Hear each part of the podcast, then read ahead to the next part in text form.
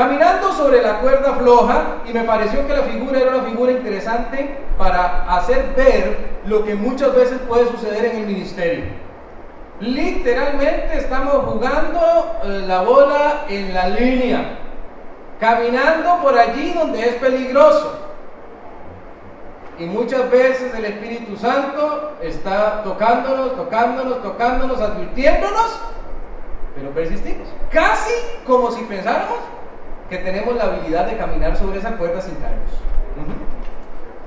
Dice allí la introducción, ah bueno, le decía el propósito de evidenciar el conflicto tan grande que significa no tener un correcto equilibrio en el cuidado de la familia y la obra de Dios. La vida de los siervos de Dios, le pongo allí, es una que se caracteriza por mucho trabajo, tensiones de todo tipo, relaciones interpersonales de toda clase, conflictos de diversa índole y por si fuera poco, por ataques constantes del enemigo por excelencia, el diablo. No es fácil lidiar con tanta presión sin que resulten algunos heridos. Por lo general el siervo del Señor, su familia y la iglesia. Si sumamos a todo lo expuesto anteriormente, el hecho que por lo general la vida del liderazgo de la grey del Señor es un trabajo muy solitario, entonces tendremos la mezcla ideal para la fatalidad servidores fuera de sus puestos, con sus familias deshechas, iglesias profundamente resentidas por algún comportamiento grosero. En el mejor de los casos tendremos a siervos que intentan salir adelante, pero con un corazón que sangra, con muchas preguntas y terribles dudas respecto a la fidelidad de Dios en su ministerio y familia. No es poco común encontrarse con preguntas como, ¿por qué me pasa esto a mí si he tratado de ser fiel? ¿Cómo no pueden ver que estoy haciendo lo mejor posible? ¿Por qué las demás personas sí me aprecian, pero mi esposa y familia no? El servir en la obra de Dios en general y como pastor en particular se presenta entonces como una actividad altamente peligrosa. ¿Será que así debe ser y es tan solo de acostumbrarse? ¿Habrá alguna otra forma de ejercer el servicio a Dios de tal suerte que no resulte como caminar en la cuerda floja? Es una cuestión a la que somos convocados con mucha tristeza de cuando en cuando, y por cierto, en los últimos tiempos más seguido, aquella en la que se nos notifica que un siervo del Señor ha caído en una falta grave. A veces se trata de adulterio, en otras ocasiones son asuntos de deslices en la forma de tratar a las damas, pleitos con los miembros, procesos posibles de divorcio, conflictos en el manejo del dinero, hijos que se han revelado y un largo etcétera. Claro que debemos apoyar a los siervos que han caído y procurar su completa restauración. Pero nuestro mayor esfuerzo, en esto quiero ser enfático hoy, nuestro mayor esfuerzo debe ser dirigido en otra dirección, la de la prevención. Servir a Dios debe no solamente ser un trabajo o un deber, sino que tiene que convertirse en un placer, un verdadero deleite que contagie a toda persona a nuestro alrededor, empezando por nuestra familia. ¿Dónde se han de formar los futuros servidores del Señor? Un excelente lugar es la casa de los servidores del Señor. ¿No le parece? Futuros pastores, futuras esposas de pastor, futuros misioneros, evangelistas, se han de formar en la casa de los servidores actuales. Pero ¿cómo sucederá eso si no hay un correcto equilibrio? Y más bien la familia lo que guarda es un terrible resentimiento para con su papá o su mamá porque nunca están. Hemos escuchado historias, mis hermanos. Eh, tal vez tuve que haber empezado por ahí, pero no lo hice. Nosotros tenemos un ministerio de consejería y en ese ministerio de consejería hemos atendido cientos de personas y muchas de ellas servidores del Señor. Hemos atendido a sus hijos y en algunos de los casos les hemos escuchado con historias de mucho, mucho dolor, de mucho resentimiento. Y uno dice, pudo haberse evitado. Y yo entiendo, mis hermanos, que nosotros no actuamos intencionalmente de esa manera. Lo hacemos porque amamos al Señor. Si nadie se mete en la obra del Señor, sino porque le ama. Y quiere hacer las cosas bien, ¿no le parece? Lo que pasa es que tenemos que ser sinceros. Amamos tanto, tanto, tanto, que muchas veces no nos fijamos hasta dónde estamos llegando y dónde está quedando nuestra familia. Y eso es un problema. Que lo que yo ame termine trayéndome problemas a la familia no puede ser correcto.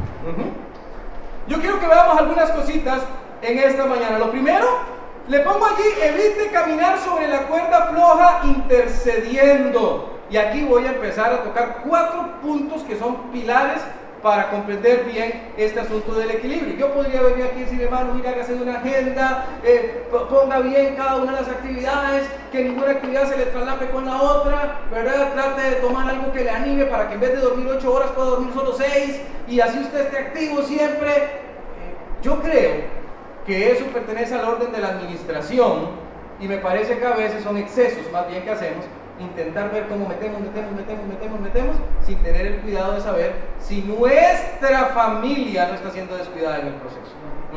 Entonces más bien vamos a hacerlo diferente.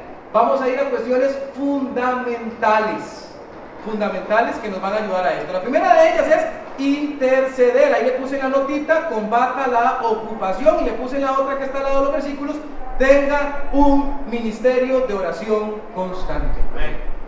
La oración no es un requisito. La oración no tiene por qué convertirse en un deber, así como quien desayuna y dice, ya, ya desayuné. ¿Verdad? Entonces es como, ya oré. Oré en la mañana y ya, listo, ya tengo como la dosis para todo el resto del día. La oración más bien es un ministerio constante. Yo tengo que estar orando, literalmente todo el día, pidiendo la dirección de Dios. ¿Qué es lo que quieres que haga? Y por cierto, ¿Qué es lo que quieres que no haga? Porque hay cosas que Él no quiere que hagamos. Y es tiempo que vamos a invertir. Y si de repente estuviésemos en oración constante, si el día, hey, te estás metiendo en algo donde no te pedí que te metas. Salite de ahí. Salite de ahí porque eso alguien más lo puede hacer. O no quiero que se haga del todo. No quiero que se haga del todo. Y empezamos entonces con conflictos de agenda. Me pidieron que asista a esta reunión, pero está la reunión de mi hijo en la escuela. Eh, no sé qué hacer. No, debería ser claro qué hacer. ¿Verdad? Pero a veces somos los papás más ausentes en la vida de nuestros hijos. Y eso es terrible. Aunque nosotros queramos pensar, es una reunión. ¿Verdad? Miren lo que le pongo allí. Como siervos de Dios tenemos muchas razones para interceder, no cabe duda. Un ministerio sólido de oración involucrará tomar el tiempo para estar en actitud de alguien que vela, que tiene cuidado de lo que está pasando a su alrededor. Ahí le dejé Hechos 20:31.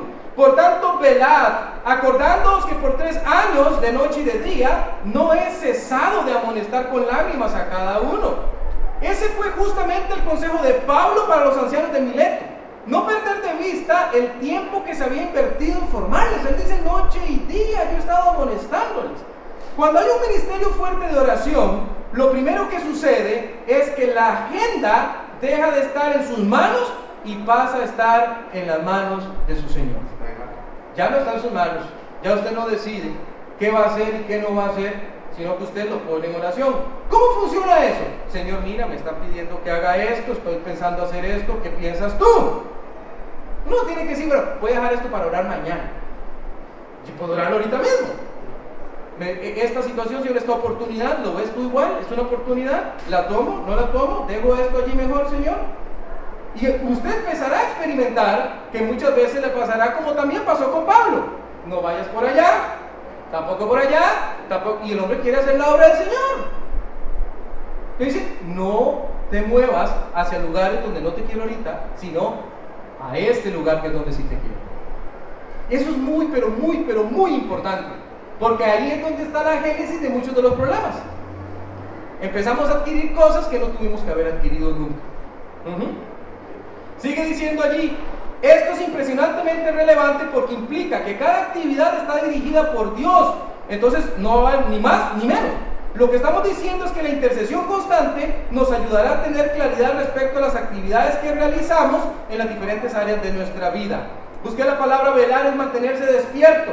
Me encanta, ¿verdad? Es vigilar, esté atento, ¿verdad? Que no se le pase, porque se nos pasa. Nos ocupamos, nos ocupamos. Tenemos que ser honestos. ¿Por qué? Porque la obra del Señor nos encanta, hermano, ¿sí o no? Amén, nos encanta. Nos encanta, nos sentimos bien haciendo la obra del Señor.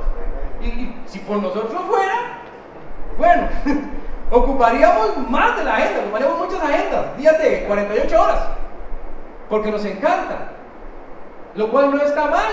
Es un placer servir al Señor, pero tenemos que saber equilibrarlo porque parte de la grace del Señor, como le pondré más adelante, también es nuestra familia. También es nuestra familia. El ministerio de intercesión del que estamos hablando no se circunscribe a un espacio físico necesariamente. Más bien comienza desde temprano en la mañana y se extiende todo el día. Es hablar con Dios constantemente. Es pasar revista a lo que estoy haciendo. Es cuestionar si de verdad debiera estar o no ocupado en esta actividad particular. Es pedir dirección del Señor para adquirir nuevos compromisos, etcétera es tener la disposición para obtener nuevas directrices tan pronto como la oración misma. Es estar atento con los sentidos espirituales muy sensibles para saber qué quiere nuestro Padre que hagamos. Pongan atención a este versículo. Primera Pedro 5.4. Pongan atención. Y cuando aparezca, ojo cómo se llama aquí el Señor, el príncipe de los pastores, vosotros recibiréis la corona incorruptible de gloria. Presta atención a esto. Usted apacienta la grey del Señor y el Señor le apacienta a usted. Entonces no es como que así ah, el pastor está por encima de todo el mundo y es plenipotenciario, no hay nadie que le diga nada. No, está el Señor para apacentarle a usted, para cuidarle, para dirigirle, para guiarle, para ayudarle, para animarle, para decirle por dónde sí y para decirle por dónde no. Cierto mentira que a veces nosotros nos hemos metido en un verdadero avispero donde nunca tuvimos que haber estado, simplemente porque no pedimos dirección del Señor. Y luego estamos allí pensando, ¿qué estoy haciendo yo aquí? Yo no debería estar aquí. Pero nos metemos en ese problema por no haber preguntado. Si tan solo hubiéramos dicho, Señor, ¿es tu voluntad? ¿Quieres que me mueva por ahí? El Señor es claro, ¿verdad? ¿Ven? El Espíritu Santo empieza a incomodar. Es como la campanita. No, es que es raro, es que no, no me siento cómodo. No lo haga entonces. Pero parecía muy bueno, pero no lo haga entonces. Si el Espíritu Santo le está incomodando, será por algo. Hay momentos en los que puedo decir sí, hay momentos en los que tengo que decir no. No, porque me voy a meter en un problema. Me voy a meter en un problema. El hermano Oscar Pereira, Contaba una vez que estuve yo allá por la iglesia de él asistiendo, contaba una anécdota que a mí me pareció tan, pero tan relevante. El hermano decía que él, siempre que alguien de la iglesia le llamaba, entonces él acudía prontamente a ayudar al hermano. Entonces dice que a veces estaba día lunes, ¿verdad? A veces la las llamadas entran el día lunes, ¿verdad? Día lunes, y entonces eh, yo tengo que ir. Cena el domingo y tengo que ir. Hasta que él empezó a darse cuenta, decía él, de lo que eso estaba implicando para su familia. Entonces él puso un, ejemplo y él dijo que él eh, le llamaron y entonces que él respondió y que él dijo, sí hermano, dice, hermano, tengo un problema, y la señora y esto y lo otro. Y él preguntó al hermano, hermano, dime, ¿hace cuánto tiene usted este problema? Dice, hermano, pueden pasar unos 10 años. Sí, bueno, entonces puede esperar un día más. Mañana hablamos.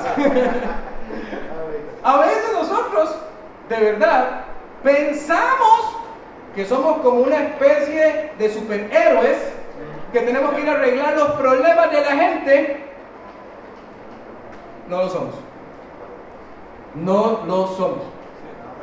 Y para que nuestra familia no esté igual que la de muchos de ellos, tenemos que poner límites y decir, no, no, no está correcto. Esta cena es importante, esta comida que me han preparado es importante, estar aquí con mi familia es importante, entonces no voy a ir, ¿verdad? De hecho, eh, muchas veces nosotros decimos, mi teléfono siempre está disponible, es mejor que no lo esté siempre. Sería bueno que algunas veces no lo esté. Y decir abiertamente, no, voy a cenar, ¿por qué tiene que estar disponible ahorita? Después de que cene, lo puedo prender otra vez y ahí aparecerá si alguien me anda buscando. ¿Verdad? Cometemos ese error, lo cometemos. Yo me topo las. Siempre que usted tenga dudas, pregúntele a su esposa. ¿Verdad? ¿Amén? Porque mi esposa es la que dice: ¿Por qué está contestando el teléfono? Sí, mi amor, Tiene razón. Tiene razón, mis hermanos. Usted apacienta la grey del Señor entonces y el Señor le apacienta a usted. Le provee todo lo que necesita a nivel de sabiduría, de dirección, de pasos a seguir, decisiones. Mire la técnica esta que le estoy hablando de la intercesión en acción y aquilate su relevancia. Le sirvió al rey David, quien era un hombre conforme al corazón de Dios, porque él dice, siete veces al día te alabo a causa de tus justos juicios, en Salmo 119, 164. También le sirvió a un alto dignatario y profeta llamado Daniel, que siempre tuvo el consejo acertado, ¿verdad? Dice la Biblia en Daniel 6:10, cuando Daniel supo que el edicto había sido firmado, entró en su casa y abiertas las ventanas de su cámara que daban hacia Jerusalén, se arrodillaba tres veces al día y oraba y daba gracias delante de su Dios como lo solía hacer antes. También le sirvió a su Señor, al Señor Jesucristo, que le puso en el ministerio a usted a cumplir el cometido que a él le fue dado por el Padre. En aquellos días él fue al monte a orar y pasó toda la noche orando a Dios. Lucas 6, 12. Qué tremendo, ¿ah? ¿No le parece? Intercesión, oración, oración. No trucos para ver cómo hago que el tiempo me rinda más. No, no, no, no, no, no. Oración. Y el Señor va a ir guiando, poniendo y quitando, poniendo y quitando. Eso es genial.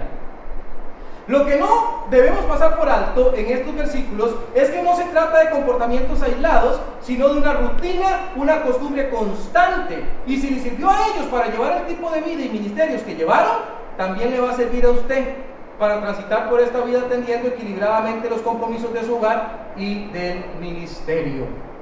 Del ministerio. Le pongo una ilustración allí que yo suelo usar para evidenciar este problema. Usted ha visto a estos pasacalles, ¿verdad? Los maromeros que se ponen en los semáforos. Y siempre los ve con las bolitas, ¿verdad? El truco de las bolitas. Y empieza a tirar una, dos, tres, cuatro, cinco, hace seis bolitas y luego empieza el truco, ¿verdad? Y usted está allí esperando que cambie el semáforo y usted dice, ¿cómo no se le cae? Algunos se les cae, ¿verdad? Están practicando.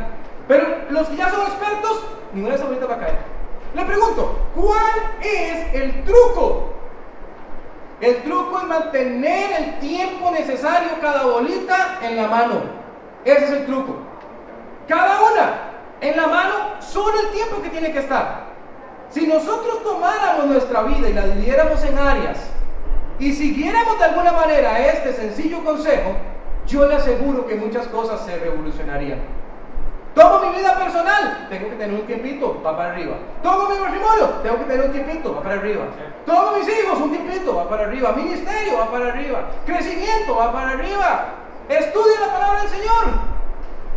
¿Cuándo falla? Cuando estoy dejando de hacer alguna. Porque me puedo hacer otra cosa que no me pertenece a ninguna de estas. Estoy perdiendo el tiempo tal vez. O estoy metiendo mis narices donde no tenía que estarlas metiendo. ¿Verdad? Haciendo otra cosa cuando yo debería estar aquí. Con lo mío. Lo mío. Vea, si hay algo que pueda hacer la vida, la, eh, la diferencia en la vida de cada uno de nuestros hijos y de nuestra esposa, es que nosotros saquemos tiempo. Tiempo. Tiempo para estar con ellos.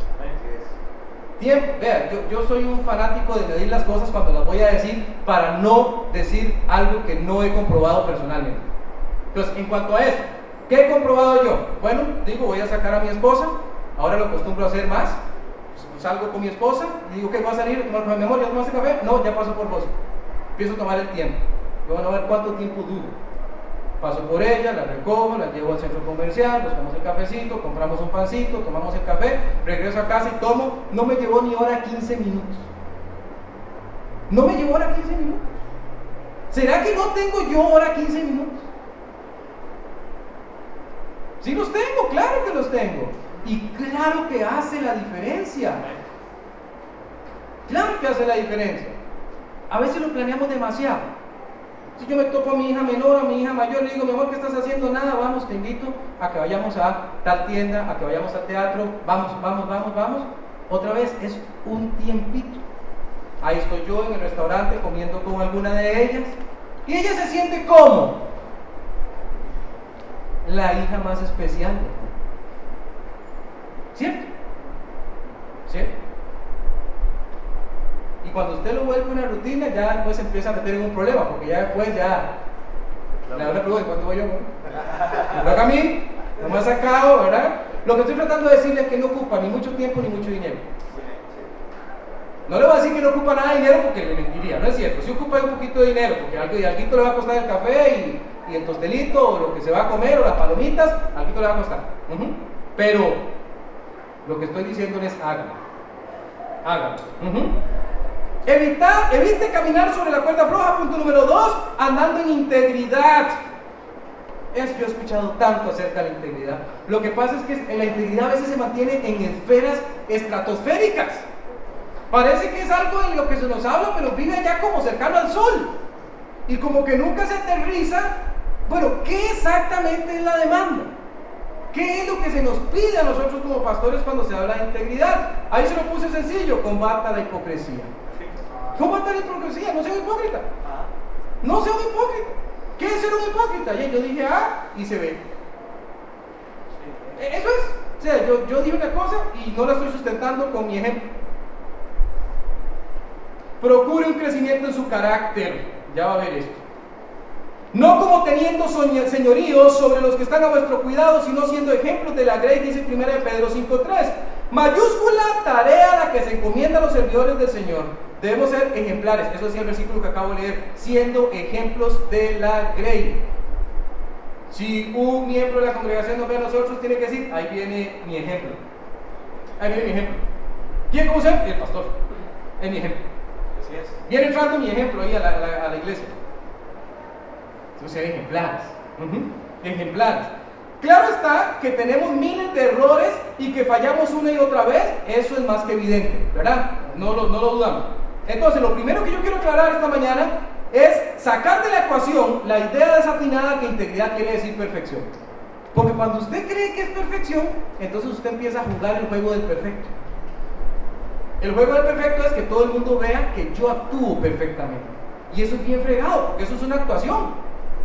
Y tarde o temprano usted se le olvida que estaba actuando. ¿Verdad? Y entonces ya dice la gente, dice, ve, no es lo que él decía que era. Apantallaba una cosa, pero es otra. ¿Verdad? Entonces, para evitar eso, saquemos de la ecuación, no, no es perfección. Nadie le está pidiendo a usted que sea perfecto. Eso es muy importante, porque si la búsqueda nuestra es perfección en un cuerpo de carne, ya, ya no, no va a pasar. No va a pasar. Lo segundo que es menester aislar es que la integridad es superficial, que se proyecta como quien la está actuando, lo que le acabo de decir. Quienes así piensan por lo general viven del que dirán más que de una real convicción. La integridad tiene que ver con carácter, con ser exactamente lo que Dios nos pide que seamos. Tiene que ver con intentar una y otra vez hacer las cosas que tenemos que hacer. Tiene que ver con arrepentimiento constante tiene que ver con regreso a la senda del bien, tiene que ver con quebrantamiento, con amor, con humildad. La integridad debiera instalarse en la vida de los servidores como una marca indeleble, como una especie de señal que le caracteriza. El establecimiento de la meta clara de crecer en el carácter terminará redundando en bienestar tanto para la familia como para el ministerio. Se trata de una lucha continua y sin la que requisitos como los que siguen serían imposibles de cumplir. Déjeme explicarle esto mejor. Integridad no es algo que se predica en una campaña de pastores usted se lleva en la mente como algo bueno. Qué bueno. Yo vengo criticando desde hace rato en los mensajes eso. Que la gente se acerca a, los pastores, ¿verdad? Y nos dicen, pastor, qué buen mensaje. ¿Verdad? Desde que usted le pasaba, qué buen mensaje, pastor. A Dios lo bendiga mucho. Me ha hecho crecer. Entonces yo por molestar pregunto, ¿qué exactamente le gustó del mensaje? ¿En dónde estuvo exactamente el cambio? Porque a veces es un discurso. Es un discurso, mis hermanos, nada más. Es como, sí, sí, sí, qué bonito que habló. ¿Y qué relevancia tiene eso? Ninguna. Pero cuando nosotros decimos, no, momento, integridad quiere decir que yo voy a trabajar mi carácter esas debilidades que yo encuentro en mi carácter, que yo a veces prometo y no cumplo, voy a atender eso. Que yo a veces digo cosas que no debiera decir, voy a atender eso. Que yo a veces trato de la forma que no debiera tratar, voy a atender eso. Que a veces me enfrento contra quien no tiene la culpa, voy a atender eso. Entonces yo puedo después decir en el futuro, Dios me ha hecho crecer en integridad, ha ido cambiando mi carácter. Ahora soy una persona con un carácter más acorde con lo que Él me pide, porque Él lo pide. Vea, Él lo pide. Mire 1 Timoteo 3, 2 al 4. Pero es, ¿qué? Necesario. Necesario, o sea, si, es necesario. No se puede quitar, o sea, no son opcionales, no se puede quitar de la lista. Ya la lista fue reducida lo suficiente a esos puntos. Vamos a ver qué es necesario. que el obispo sea, vamos a ver, se podrá lograr esto que dice aquí sin integridad, irreprensible, marido de una sola mujer, sobrio, prudente, decoroso, hospedador, apto para enseñar, no dado al vino, no pendenciero, no codicioso de ganancias deshonestas, sino amable, apacible, no avaro, que gobierne bien su casa, que tenga a sus hijos en sujeción con toda honestidad. Ahí le puse la palabra irreprensible, no acusado, irreprochable. Nadie le puede reprochar. Nadie le puede reprochar. ¿Queremos decirle? Pero quisiéramos en este caso no imitar a Samuel, porque Samuel era irreprochable en su ministerio, no así en su familia. ¿verdad? De hecho, cuando él va a retirarse, él les dice, ahora mismo voy a retirarme, a ver, ¿alguien tiene algo contra mí? ¿A alguien le robé? ¿A alguien le quité? Pero sus hijos, no quisiéramos ser así, no quisiéramos ser como él. ¿Verdad? Y tener hijos en el ministerio que no están con su corazón en el ministerio. Están por cualquier otra razón. ¿Qué determinará eso? Cómo usted vive su ministerio. ¿Cómo usted vive su ministerio? Entonces usted es íntegro, íntegro. Analicemos la porción leída y veamos algunas cuestiones que nos ayuden a cimentar bien el punto. La integridad nos ayuda a ser irreprensibles, le dije nada que reprochar. La integridad nos ayuda a mantenernos fieles a nuestras esposas. Eh, ese es un, paréntesis así, pero grandísimo, mis hermanos. Vamos, yo, quiero ser muy honesto con usted hoy y me parece que este tema a veces se toca a medias tintas y quisiera con mucho amor, con mucho cuidado, eso sí, y como sabiéndome yo mismo varón también, hacerle ver algunas cosas. Hay comportamientos que no deben estar en la lista de comportamientos de un pastor. Amén. Amén. O sea, desechados. Desechados. Y le voy a hablar con mucha honestidad. Usted tiene en su congregación mujeres, algunas de ellas muy bonitas y algunas de ellas que le atraen a usted. Póngame atención porque voy a hilar fino. Voy a hilar muy finito. Que usted dice, si a mí me dijeran, observe las mujeres de su congregación, pastor, usted sabrá que hay una, dos o tres que usted dice, como hombre, me atrae. Como hombre, me atrae. Esto no quiere decir que usted esté buscando problemas. ¿Estamos claros? Nada más esto quiere decir que usted es inteligente para decir, si yo ya tengo mis límites con las hermanas, con esas voy a redoblarlos. Voy a redoblarlos. Voy a redoblarlos. También hay una cosa hermanita atravesadita, ¿verdad? Usted sabe, usted sabe, sí, mis hermanos, usted sabe lo que estoy hablando. Entonces usted dice, redoblo esfuerzos, no me doy licencias. Pastor, que mire, pase a tomarse un cafecito y si jamás, no voy solo ahí, nunca, jamás de los jamás. Puede estar el pueblo completo metido en esa casa, yo solo voy. Punto. No voy a darle ninguna posibilidad. Pastor, que venga, conversemos por aquí aparte usted y yo. Y usted dice, no, ¿Por qué sabemos eso? Porque el Espíritu Santo es fiel y de inmediato empieza a quejarse de adentro y dice, no lo hagas, no lo hagas, no lo hagas, te vas a meter en problemas. Ahora usted dirá, bueno, Ronnie, pero yo en realidad no he adulterado, no ocupa eso, usted no ocupa llegar hasta ahí, usted no ocupa llegar hasta ahí para pecar. Ya lo sabe, yo lo sé también porque soy hombre, como le digo. Cuerpo de carne, sujeto a pasiones como el de Elías también. Y sé cómo funciona. Sé cómo funciona. Cuidado. Las redes sociales, ni hablar, ni hablar. Yo tuve que hacer, hacer una aplicación diferente para publicar en Facebook con tal de tratar de ni siquiera entrar. Porque hermanos, usted entra y hace recorrido por el muro, tres, cuatro fotos y se puede venir usted abajo con su santidad. ¿Sí o no? ¿Sí? ¿Sí? viendo personas aún de su congregación. ¿Sí? ¿Sí? Ropas sensuales, poses sensuales, conversaciones sensuales. Mis hermanos, ¿nos hace falta eso? No nos hace falta, no nos hace falta. Pero yo sí quiero recalcar un punto que dije al principio, y por eso me encanta tanto algo como lo que estamos haciendo aquí. De verdad se lo digo de corazón porque tengo una carga por mis hermanos en Cristo. Algunos de ustedes yo a veces les escribo y les pongo estoy orando por usted hermano, no va a pensar que, estoy animándolo nada por decírselo. Es que de verdad lo estoy haciendo. Porque tengo una carga. Porque yo sé que es difícil. Y yo digo, si yo no estoy pasando así, mis hermanos deben estar pasando algo parecido o hasta peor. Si nos apoyamos, dejamos de andar tan solitarios, entonces muchas de estas cosas pudiéramos hablarlas. Como algunos de ustedes yo lo he hecho. Vamos a tomarnos un café por allá y hablar. Abiertamente. Abiertamente. Así debiera ser. Así debiera ser, mis hermanos. La integridad también nos ayuda a ser de buen carácter, a ser decorosos, nos ayuda a ser honestos, a llevar adecuadamente nuestro hogar. Los siervos del Señor tendremos terribles dificultades para llevar adelante nuestras familias y ministerios si no nos aplicamos con seriedad a buscar crecer en nuestro carácter. Pero vea que se lo pongo claro, crecer en su carácter. Entonces ya yo, ya yo bajé la integridad, la puse sobre la tierra. Crezca en su carácter.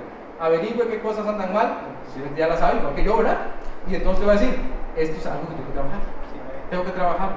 Mientras dormía, cuento la historia acerca de un hombre que decidió llevar a su pequeño hijo a un día de campo. Él tomó asiento para descansar mientras su hijo corría por todas partes cortando flores por aquí, trayendo una que otra cosa que encontraba por allá, hasta que su padre simplemente se durmió. Al despertar no pudo menos que asustarse terriblemente y comenzar a buscar a su pequeño hijo. Llegó hasta el final de la pradera, donde había un precipicio, y al mirar abajo vio el cuerpecito de su hijo inerte. Hay muchas lecciones que podríamos sacar de esta historia, pero basta solamente decir que mientras estamos ausentes de nuestras familias por otros quehaceres, un día de tantos pasa la desgracia. Pasa la desgracia. Pasa la desgracia. A mí nunca se me olvidará un día que estaba trabajando y estoy en un grupo de personas que, este, que era como un consejo educativo, digámoslo así, de una universidad, y la rectora de la universidad presentaba su renuncia. Entonces dijo, vengo a presentar mi renuncia, dijo ella vengo a presentar mi renuncia y hizo un silencio. Ese silencio que es incómodo, ¿verdad? Usted se queda así como, que alguien diga algo. y luego ella retomó y dijo, estoy perdiendo a mi hijo de 16 años. Y a mí se volvía la palabra que dijo, voy a casa a tratar de recuperarlo. Wow, 16 años.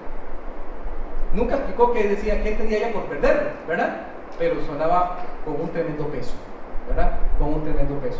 Entonces, cuidado con nuestra ausencia. Tercero, evite caminar sobre la cuerda floja interesándose por lo importante. Combata la desidia, eso quiere decir la negligencia. Somos negligentes a veces. Somos negligentes. ¿De quién de nosotros se animaría a ver una botella de veneno que está su contenido colocado en una botella de refresco sin tapa, colocado sobre la mesa, a la altura de un, hijo pequeño suyo podría llegar y confundirse y tomarlo. Y usted dice, ah, no va a pasar nada. Vas a ver que es veneno. Déjenlo ahí. Definitivamente no, ¿verdad? La lógica dice que nosotros actuaríamos de inmediato y diríamos, saque eso de aquí. Sáquelo, sáquelo, sáquelo. Es importante preservar a mis hijos. No los quiero muertos. Bueno, a veces se nos va el calibre para determinar qué es lo importante. Y analizamos más la importancia. Veamos esto rápidamente. Evita a toda costa la insensibilidad. Dice la palabra de Dios en 1 Pedro 5.2, apacentad la ley de Dios que está entre vosotros, cuidando de ella, no por fuerza, sino voluntariamente, no por ganancia deshonesta, sino con ánimo pronto. Busqué la palabra apacentar es pastorear, como cuando se toma cuidado de una oveja es supervisar, es regir. Eso es lo que nos está pidiendo el Señor que hagamos, pero también pone algunos requisitos. Un verdadero interés deviene como resultado de un corazón que está entonado respecto a lo que debe darse la importancia y a lo que no. El problema radica en que dicho cuidado de las ovejas no siempre es grato. Y habrá ocasiones en que lo mejor que nosotros pensemos como reacción a lo que esté pasando sea la aplicación de una fuerza desmedida destructora. Sí, Sí, mis hermanos, sí. Sí, porque hay ovejas y hay ovejas, ¿verdad? Hay ovejas de ovejas, ¿verdad?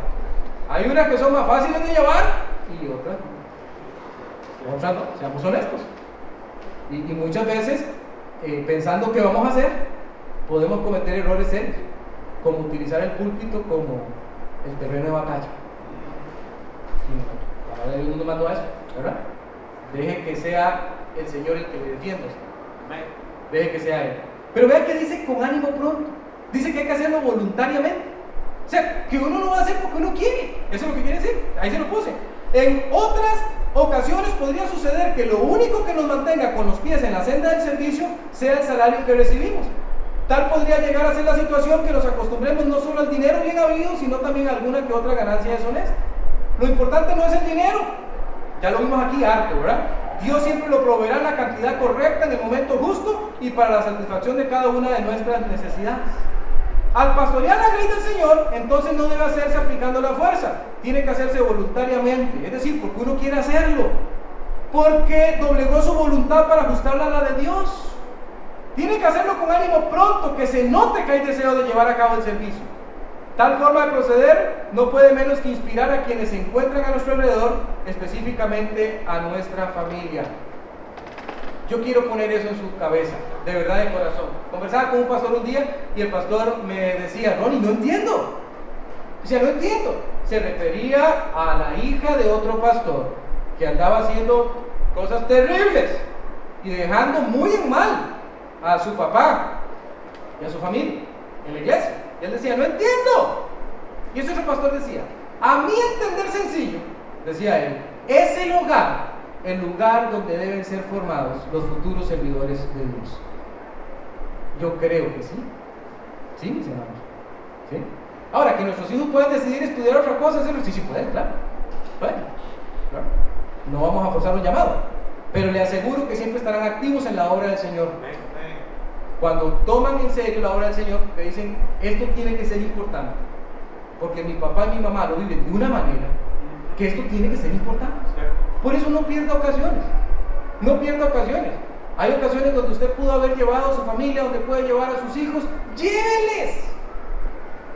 Que vean de qué se trata la obra del Señor.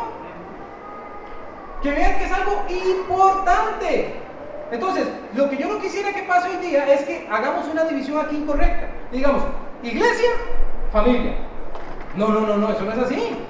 Eso está entrelazado no, es que voy a dedicarle tiempo a mi familia, entonces nada, digo nada de Dios, nada de Dios, solo la familia, porque hay gente que hace eso. Sí, hay gente que hace eso. Y casi que es como una licencia para ir a pecar. Porque lo que vamos a ir a hacer allá como familia no tiene nada que ver con Dios.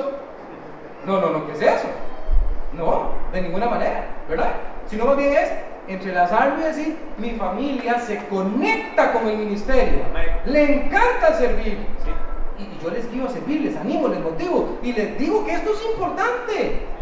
Y paso tiempo con ellos y la familia.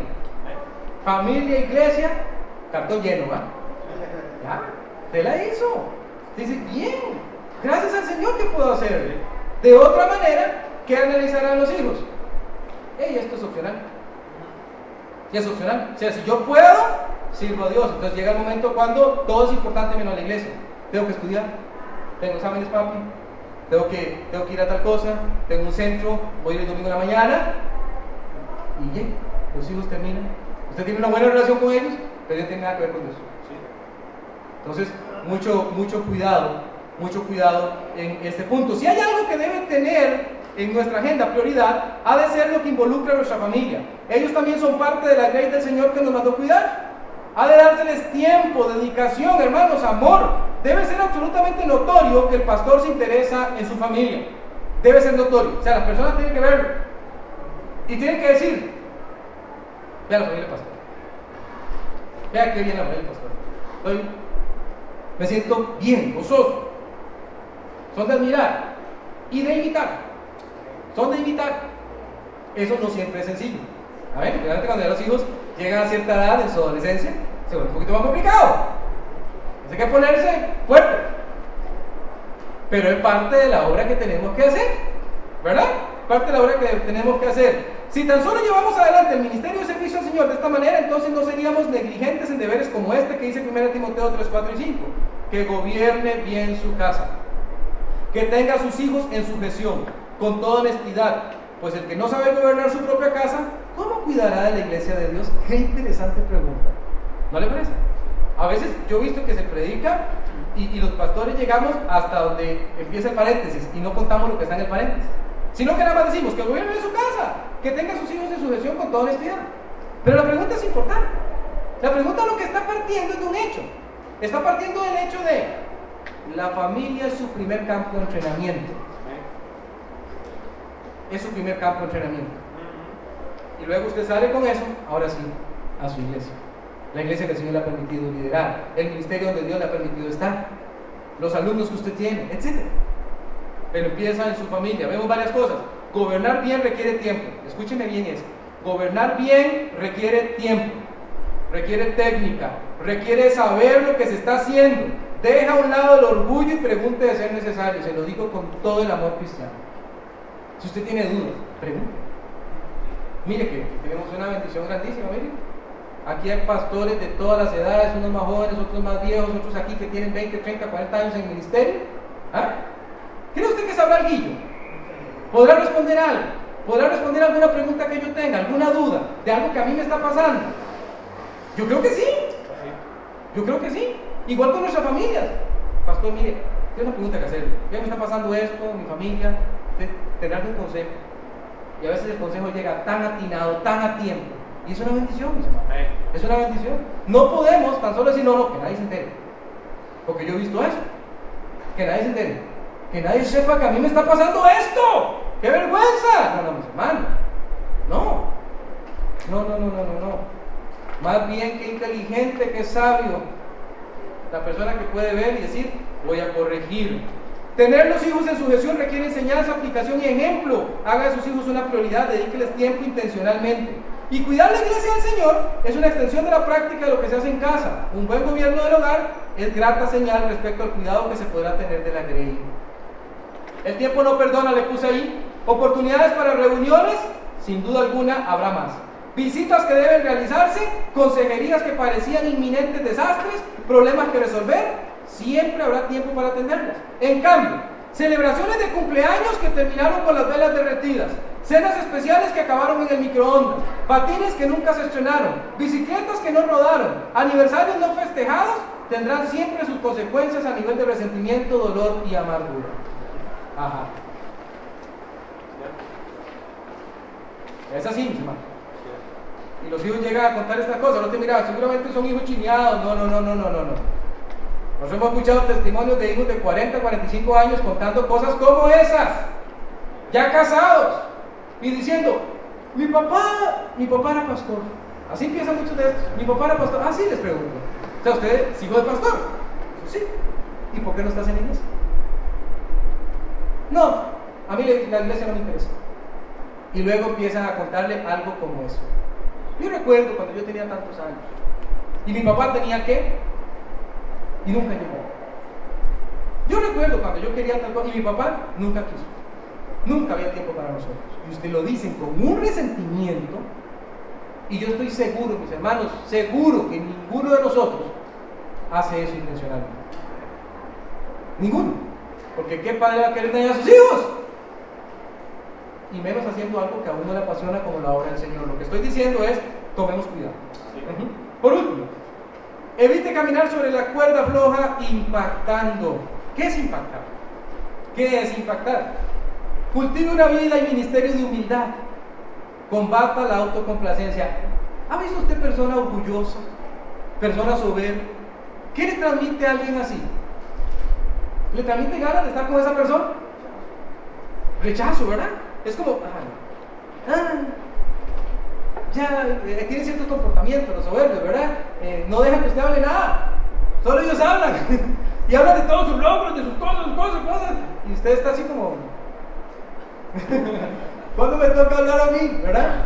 Eh, y siempre proyectándose mejores que no puede ser.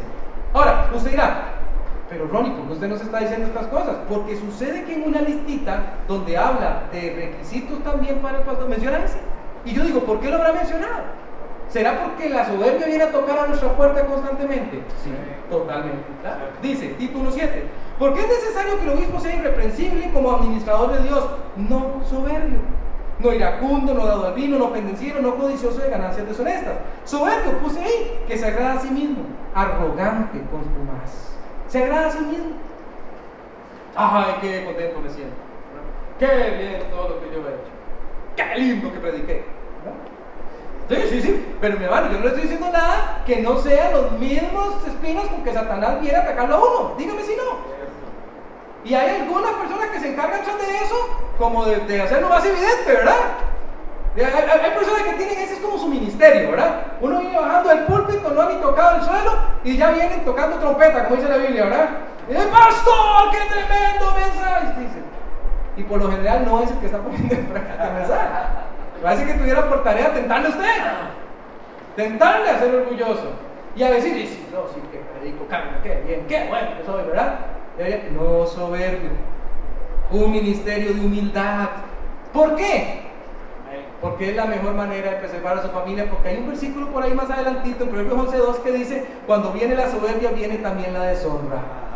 Más con los humildes está la sabiduría. ¿Usted no quiere que venga la deshonra? ¿Verdad?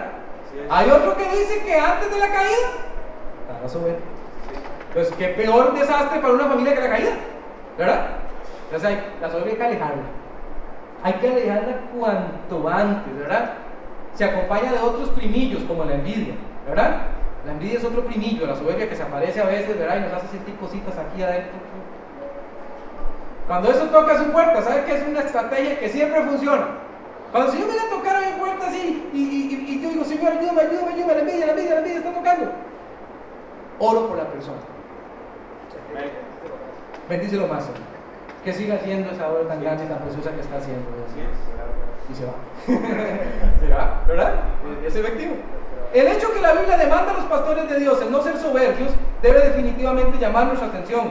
Se trata de una advertencia muy clara que lleva como meta última darnos cuenta cuán susceptibles somos al orgullo. Podemos jactarnos de lo que ocurre en los ministerios que el Señor nos ha permitido liderar y entonces embriagarnos de éxito, volvernos adictos a la autocomplacencia y esclavos de la aprobación esclavos de la aprobación, que me digan que lo estoy haciendo bien. Es, un extra, yes. Alguien viene y lo reconoce, tampoco es que uno le va a decir, ¡lárguese de aquí! No, no, no. no. Tampoco le va a decir, váyase mensajero de Satanás. No, no, no, no. Tampoco. Pero lo que trato de decirle es que su aprobación venga del Señor, sabiendo que usted está haciendo bien la obra, ¿verdad? Si no tenemos cuidado, pronto estaremos moviéndonos al ritmo de la arrogancia y estaremos exponiéndonos, no solo nosotros, sino nuestra familia y ministerio al desastre garantizado como le ponía ahí. Con la soberbia viene también la deshonra y es más que evidente que ningún siervo está a la obra del Señor para traer deshonor al nombre de quien lo llamó. Eso es más que evidente. Cuidado con el punto ciego, le pongo ahí. Usted ha oído de esto. Al conducir, por lo general procuramos a toda costa evitar lo que se conoce como el punto ciego.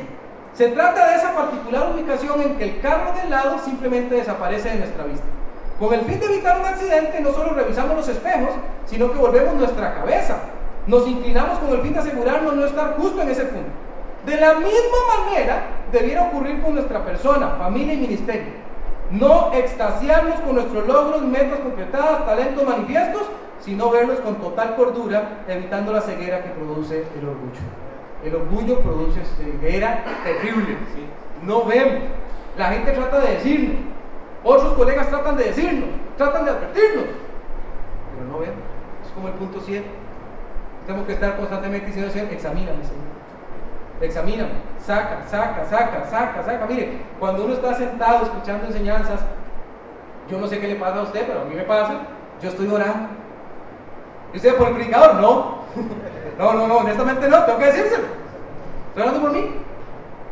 Y a veces mi dice, uy, Señor, es para mí.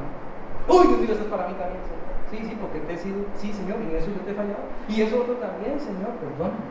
Y trato de que termine el mensaje y termine yo también bien con respecto al mensaje. Es difícil que se predique un mensaje que no tenga que ver con uno. Difícil, difícil. Difícil. Casi imposible, ¿verdad? Pero ya ese mensaje no tiene que ver conmigo. no puede ser, ¿verdad?